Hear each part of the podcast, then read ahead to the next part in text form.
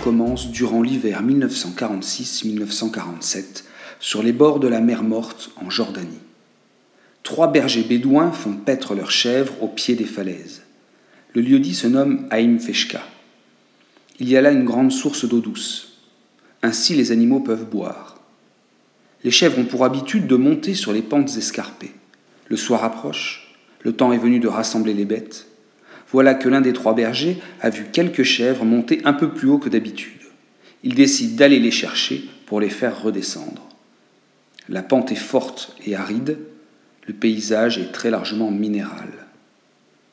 Arrivé à mi-pente, le jeune bédouin, Jum'a, est intrigué par deux ouvertures dans la roche. Ces ouvertures sont très étroites. Un homme ne peut y pénétrer comme cela. Il saisit une pierre et la lance dans la fente. Un bruit de poterie cassée se fait entendre en réponse. Étonné, intrigué par ce son, il essaie de regarder dans la cavité, mais la pénombre l'empêche de voir quoi que ce soit. Le berger appelle ses cousins qui le rejoignent aussi vite. Les trois hommes essaient d'observer l'intérieur. Rien n'y fait et l'heure avance. Il est temps de rassembler le troupeau et de partir. On reviendra demain, se disent-ils. C'est finalement le surlendemain que les trois bergers reviennent sur les lieux. Ils installent un campement de fortune au pied des falaises. Alors que deux d'entre eux dorment, le troisième, surnommé Eddib, ce qui veut dire le loup, se réveille et part seul jusqu'à l'infractuosité. Eddib est très mince et il parvient à entrer dans la cavité en faisant passer ses pieds les premiers. De nombreux morceaux de jarre en terre cuite jonchent le sol, mais il aperçoit contre le mur plusieurs jarres encore intactes et fermées par un couvercle. Excité par la découverte, Eddib retire le couvercle d'une jarre et y plonge sa main. Rien. La jarre est vide. Il recommence à côté. Pareil. La seconde jarre est vide. La troisième aussi. Et la scène se poursuit.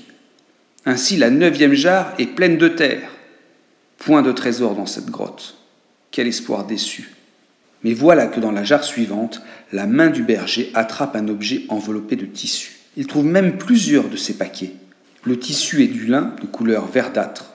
L'un des paquets est emballé dans du cuir en piteux état. Mais Eddib, tout à la joie de sa découverte un peu déconcertante, s'extirpe de la grotte pour aller réveiller ses cousins. Histoire d'archéologie. Une fois réveillés, les deux cousins se montrent incrédules et fort mécontents. Eddib doit leur cacher le trésor. Il ne peut pas avoir trouvé que ces malheureux paquets verdâtres. Les deux cousins questionnent très vigoureusement le troisième. Eddib est bousculé, mais il finit par convaincre ses cousins de sa bonne foi. Tous trois montent alors vers la grotte.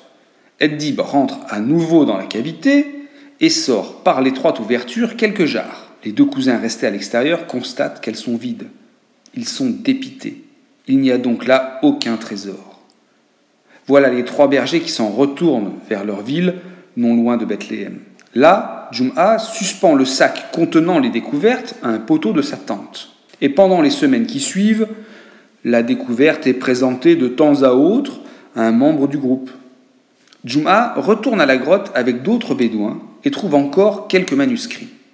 Cela fait en tout sept manuscrits, tous issus de cette grotte qui sera appelée plus tard par les archéologues la grotte numéro 1. Ces sept manuscrits sont en réalité des pièces absolument exceptionnelles, parmi elles le rouleau d'Isaïe.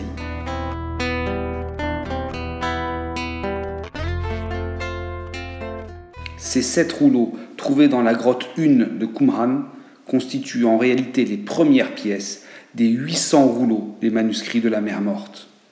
Ces textes ont été rédigés entre 250 avant notre ère et 68 après Jésus-Christ. Et si la date de fin est si précise, c'est qu'elle correspond à la destruction du site de Qumran, ces fameuses grottes, par les armées romaines. Deux ans plus tard, ces mêmes armées détruisent Jérusalem et son temple. Ces manuscrits que je vous présenterai plus tard dans une émission complémentaire constituent une découverte archéologique absolument majeure, éclairant d'un nouveau jour la réalité du judaïsme de cette période et des débuts du christianisme.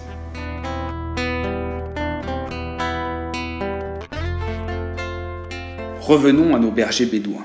Au début du mois d'avril 1947, Jum'a et un cousin se décident d'emporter le sac, son étrange contenu et deux jarres pour montrer le tout à un certain Ibrahim Ija, charpentier de métier, mais faisant de temps à autre commerce d'antiquité. Alors que les bergers montrent les rouleaux à Ija, un autre marchand d'antiquité, Salahi, explique à Ija qu'il vaut mieux rester prudent, ces objets ont peut-être été volés. Voilà donc les deux bergers qui montrent les rouleaux à une autre connaissance, un certain Kando. Ce dernier est un arabe chrétien, ce que l'on appelle un jacobite. Jum'a accepte de les lui laisser, charge à Kando de les vendre. Mais voilà qu'un responsable jacobite de Jérusalem, le métropolitain Samuel, entend parler de ces rouleaux.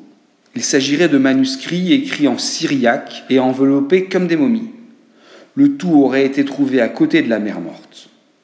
Samuel comprend très vite que ces rouleaux doivent être très anciens. Pourquoi? Parce que cette zone proche de la mer morte n'est pas habitée de mémoire d'homme. Il demande donc à les voir. Kando se rend auprès du métropolite Samuel avec un des rouleaux, celui qui sera identifié plus tard comme le manuel de discipline. Voilà le métropolite qui observe le rouleau, qu'il est écrit, qu'il est écrit, mais en hébreu. Et sans demander l'autorisation à Kando, Samuel déchire un petit morceau du manuscrit et le brûle. Ainsi, il vérifie que le manuscrit est bien en parchemin.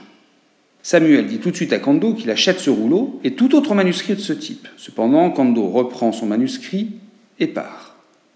Les semaines et les mois passent avant que Kando ne revienne finalement vers le métropolite Samuel avec de nouveaux manuscrits.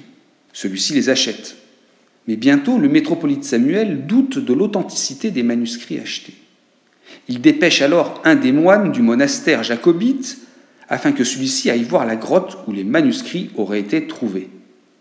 Le moine se rend sur place et confirme l'existence de la grotte, des poteries, et il voit même qu'il reste au sol quelques morceaux, des fragments de manuscrits.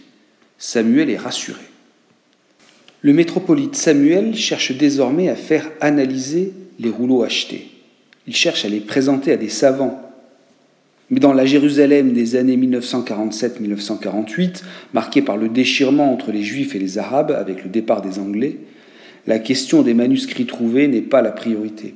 Ce d'autant plus que de nombreux savants approchés refusent de se positionner, craignant d'avoir affaire à des faux.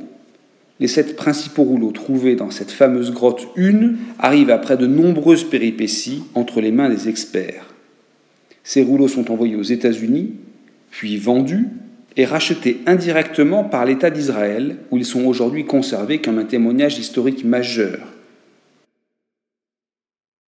Dès la toute fin des années 1940, des fouilles archéologiques sont lancées dans les grottes de Qumran.